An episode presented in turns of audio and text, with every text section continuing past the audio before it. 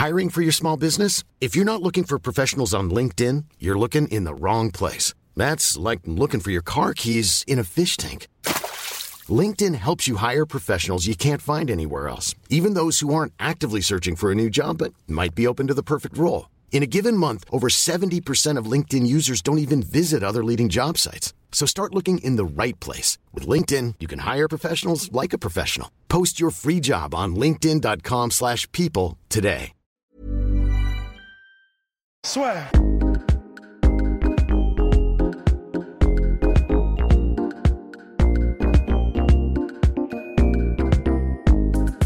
Bonjour à toutes et à tous, bienvenue dans le podcast La Sueur. Bonjour Rust. Bonjour Guillaume. Quelque chose à vous à vous annoncer mon cher, c'est qu'il y a une soirée, la nuit blanche La Sueur. La fameuse nuit blanche La Sueur qui sera pour Wilder Fury, j'ai oublié la date déjà, mais c'est bientôt. Le 22 février.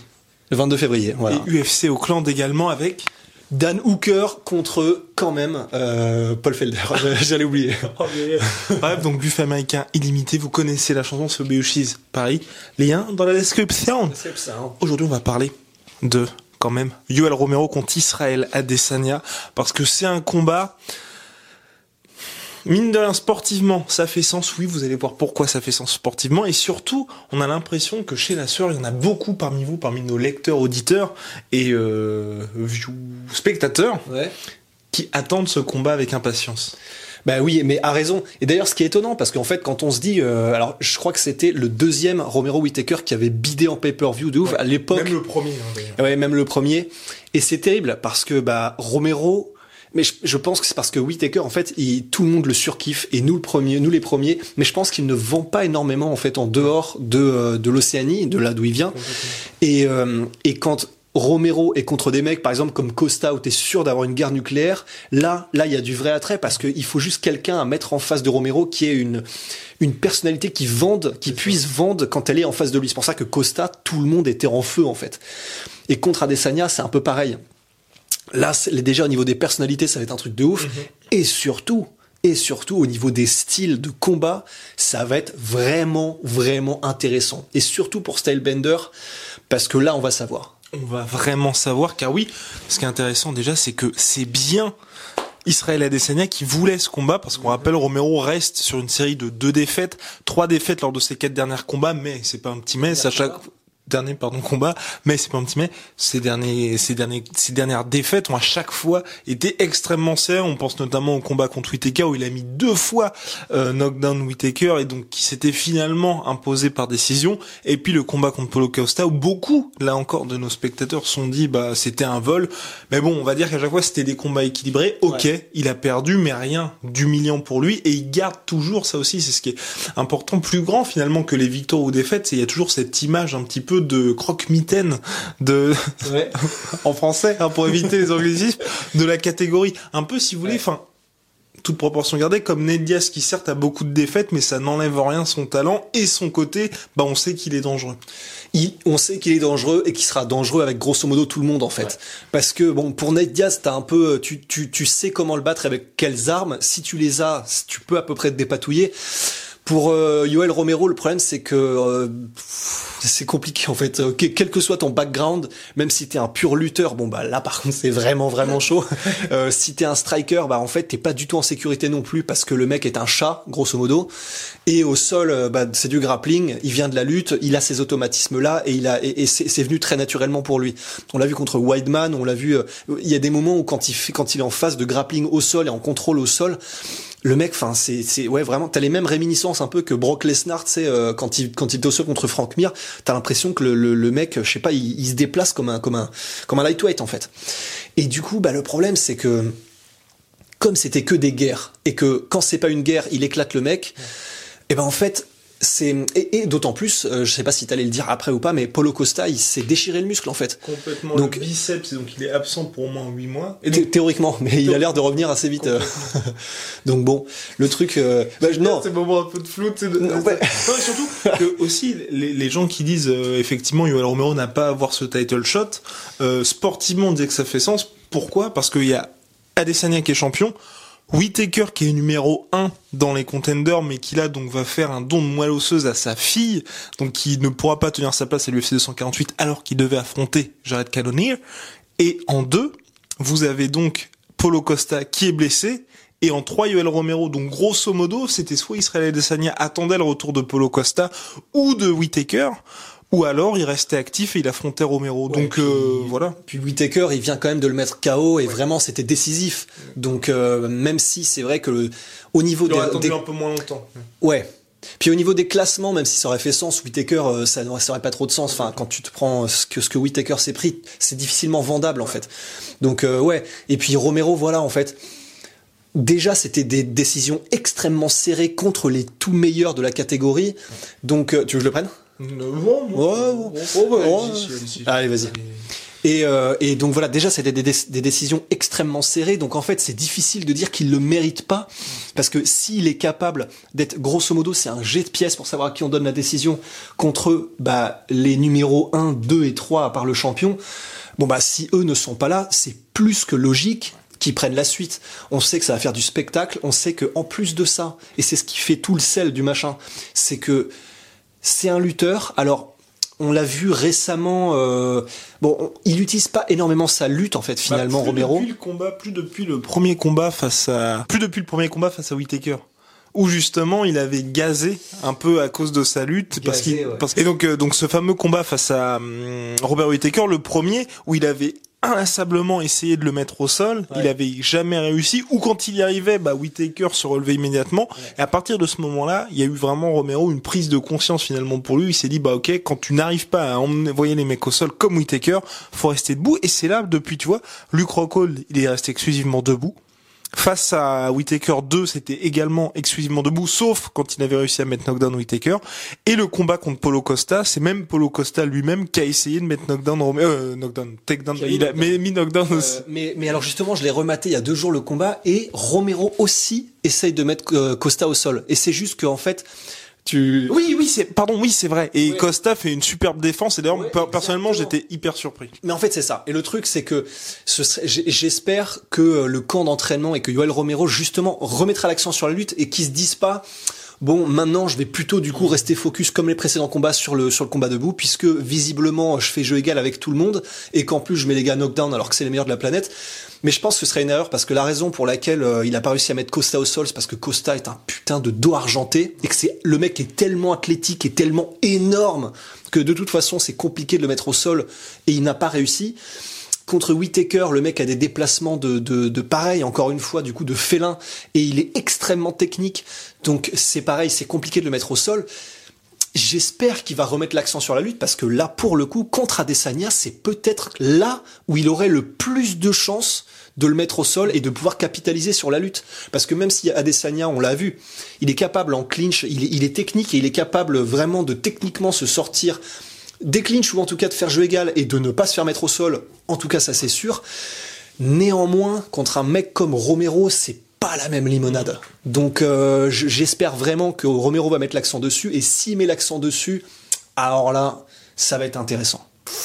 Surtout que oui, c'est peut-être pour ça que le combat passionne autant, parce que finalement, on a une opposition aussi entre d'un côté le meilleur lutteur de la catégorie, sinon euh, de l'UFC. Peut-être ça, ça, se- Ouais. ça se touche avec Cormier, mais on va dire que la différence avec Cormier, c'est que Romero a été champion du monde. Enfin, il a remporté une médaille dans, je crois, chacune des compétitions auxquelles il a participé, et euh, médaille d'argent au JO 2000. C'est vrai. Rendez-vous compte, hein, le mec médaille d'argent au JO 2000, et là, il va combattre pour le titre en 2020. Enfin, Ouais, c'est complètement délire. c'est monstrueux. Attends, mais Cerudo, il a été médaille d'or? Ah oui, médaille d'or, autant pour moi. Oui. Pardon. Triple C. pas Triple C. Et donc, euh, donc oui, et, et d'un autre côté, euh, le meilleur striker de la catégorie, en la personne d'Israël Adesanya, qui était quand même top 5 middleweight euh, au monde, et qui était parmi les mecs classés également au Glory, et qui, qui a perdu de mémoire, je crois, que deux fois en kickboxing, enfin, ou deux vraies défaites en kickboxing, le KO face euh, à Alex Pereira, où il dominait avant, et une décision face à Wilnis, exactement, face à Wilnis, où là encore, c'était une décision, bon, un peu... Personnellement, euh, j'étais à 100% pour une décision d'Adesanya. Voilà. Parce qu'il y a des split décisions, genre Whitaker, Romero, tu te dis, c'est chaud. Pour avoir rematé le combat Wilnis Adesanya, franchement, Adesanya domine. Ouais, bah d'ailleurs sur c'est après c'est une des critiques qu'on peut faire au kickboxing, c'est vrai que souvent quand c'est hyper serré, c'est un peu euh, et puis qui est qui veut qui est-ce que l'organisation veut faire monter aussi. Ouais, voilà. Ce qui est quand même étonnant parce que, enfin, entre Wilnis et Adesanya au niveau personnalité, Ouais. niveau après, Wilnis est américain. Exactement. Et établi évidemment euh, dans la catégorie. Bien, mon cher Rust. Euh, Ceci étant dit, ce qui est aussi intéressant, c'est comme vous l'aviez dit avec beaucoup de justesse, euh, ça va pas être la même limonade contre Romero parce que oui, Adesanya, hum, c'est pas du tout une critique que je vais faire à notre cher Adesanya. Au contraire, qu'on apprécie beaucoup chez la sueur, mais c'est vrai que dès qu'il est arrivé, euh, l'UFC a beaucoup apprécié son style et le fait que c'était, ça allait être une superstar. D'ailleurs, quand il est arrivé, il y avait un article de la sueur qui disait que ce gars allait être champion dans quelques mois. Enfin voilà. Et, euh, et forcément pour l'UFC, un peu comme à la manière de Conor McGregor, vous avez, il faut protéger un petit peu ses joyaux et pas directement les mettre dans le dur. Et Adesanya, justement, on avait vu contre Vettori que ça avait été assez compliqué pour lui. Et depuis, il y a eu, ok, il y a eu euh, Tavares dans ses styles un petit peu là de, de lutteur, mais qui est pas la même spécialisation qu'un Vettori.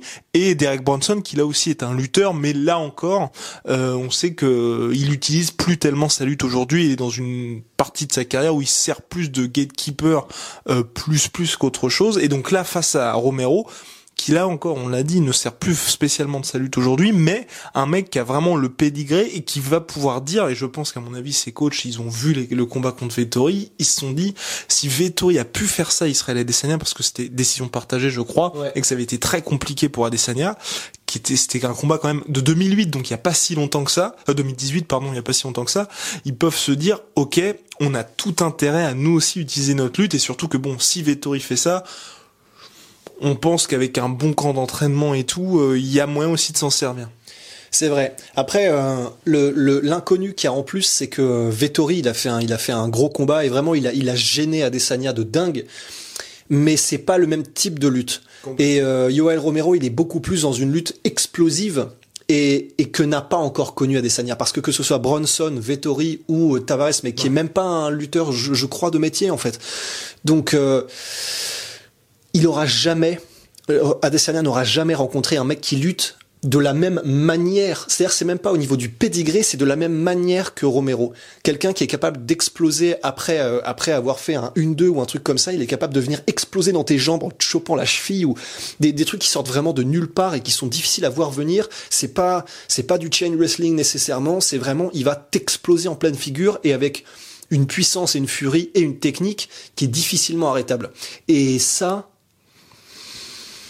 c'est encore du jamais vu pour Adesanya dans sa carrière, c'est clair, et énorme respect parce que c'est pour ça qu'ils veulent faire.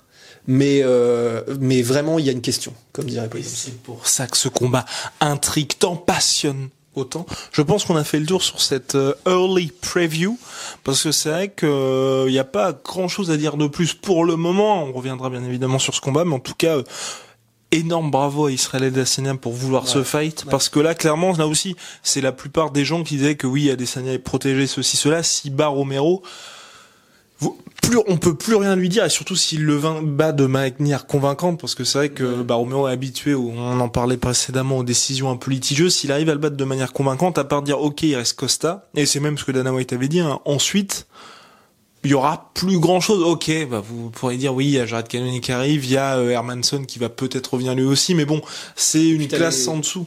Et puis t'as les open comers, t'as Edmond Chabazian Ouais. et t'as aussi euh, putain, euh, j'ai regardé, euh, je me suis fait je sais pas une, une un binge drinking de euh, un Ouzbek qui là qui est monte, il s'entraîne euh, chez Mayweather d'ailleurs. Oui, ah oui, oui, Mar- Mahmoud. Ouais. euh, Maledov. non Ouais.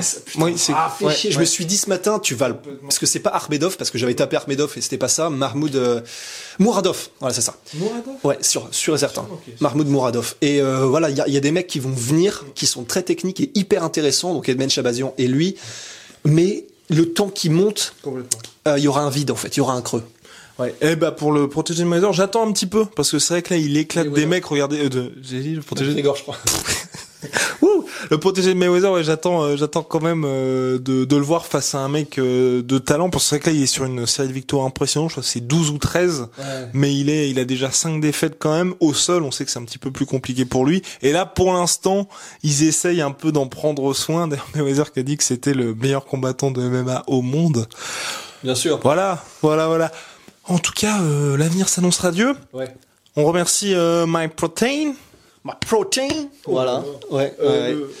oui. Ben non, j'allais dire, bah voilà, pour le code promo qui est de 38%. Et... 39%. Non, 46, non 39 maintenant. Ah merde. 39% désormais. Et oui, c'est ça évolue au fil des épisodes. Et donc voilà, désormais 39%. Dépêchez-vous avant qu'il repasse à 38. Et puis on remercie également évidemment Le sponsor historique de la sueur. Ben voilà, des savons artisanaux, euh, local, made in Marseille, euh, c'est fait, bien fait et avec euh, avec amour. Exactement. Et le patron de Jetronomy est une perle, on ne le dira jamais, Jamais. assez. À la prochaine.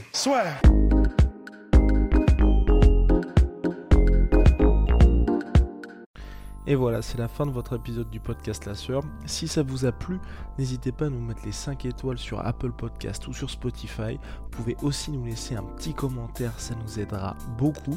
Et si vous voulez aller plus loin avec nous, vous tapez La Sueur sur toutes les plateformes ou sur les réseaux sociaux, vous nous trouverez. Et là, vous nous écoutez très certainement en audio. On est aussi en vidéo sur YouTube, mais également sur Snapchat. Là encore, vous tapez La Sueur et on sera là. Merci de votre fidélité et à très vite pour de nouvelles aventures.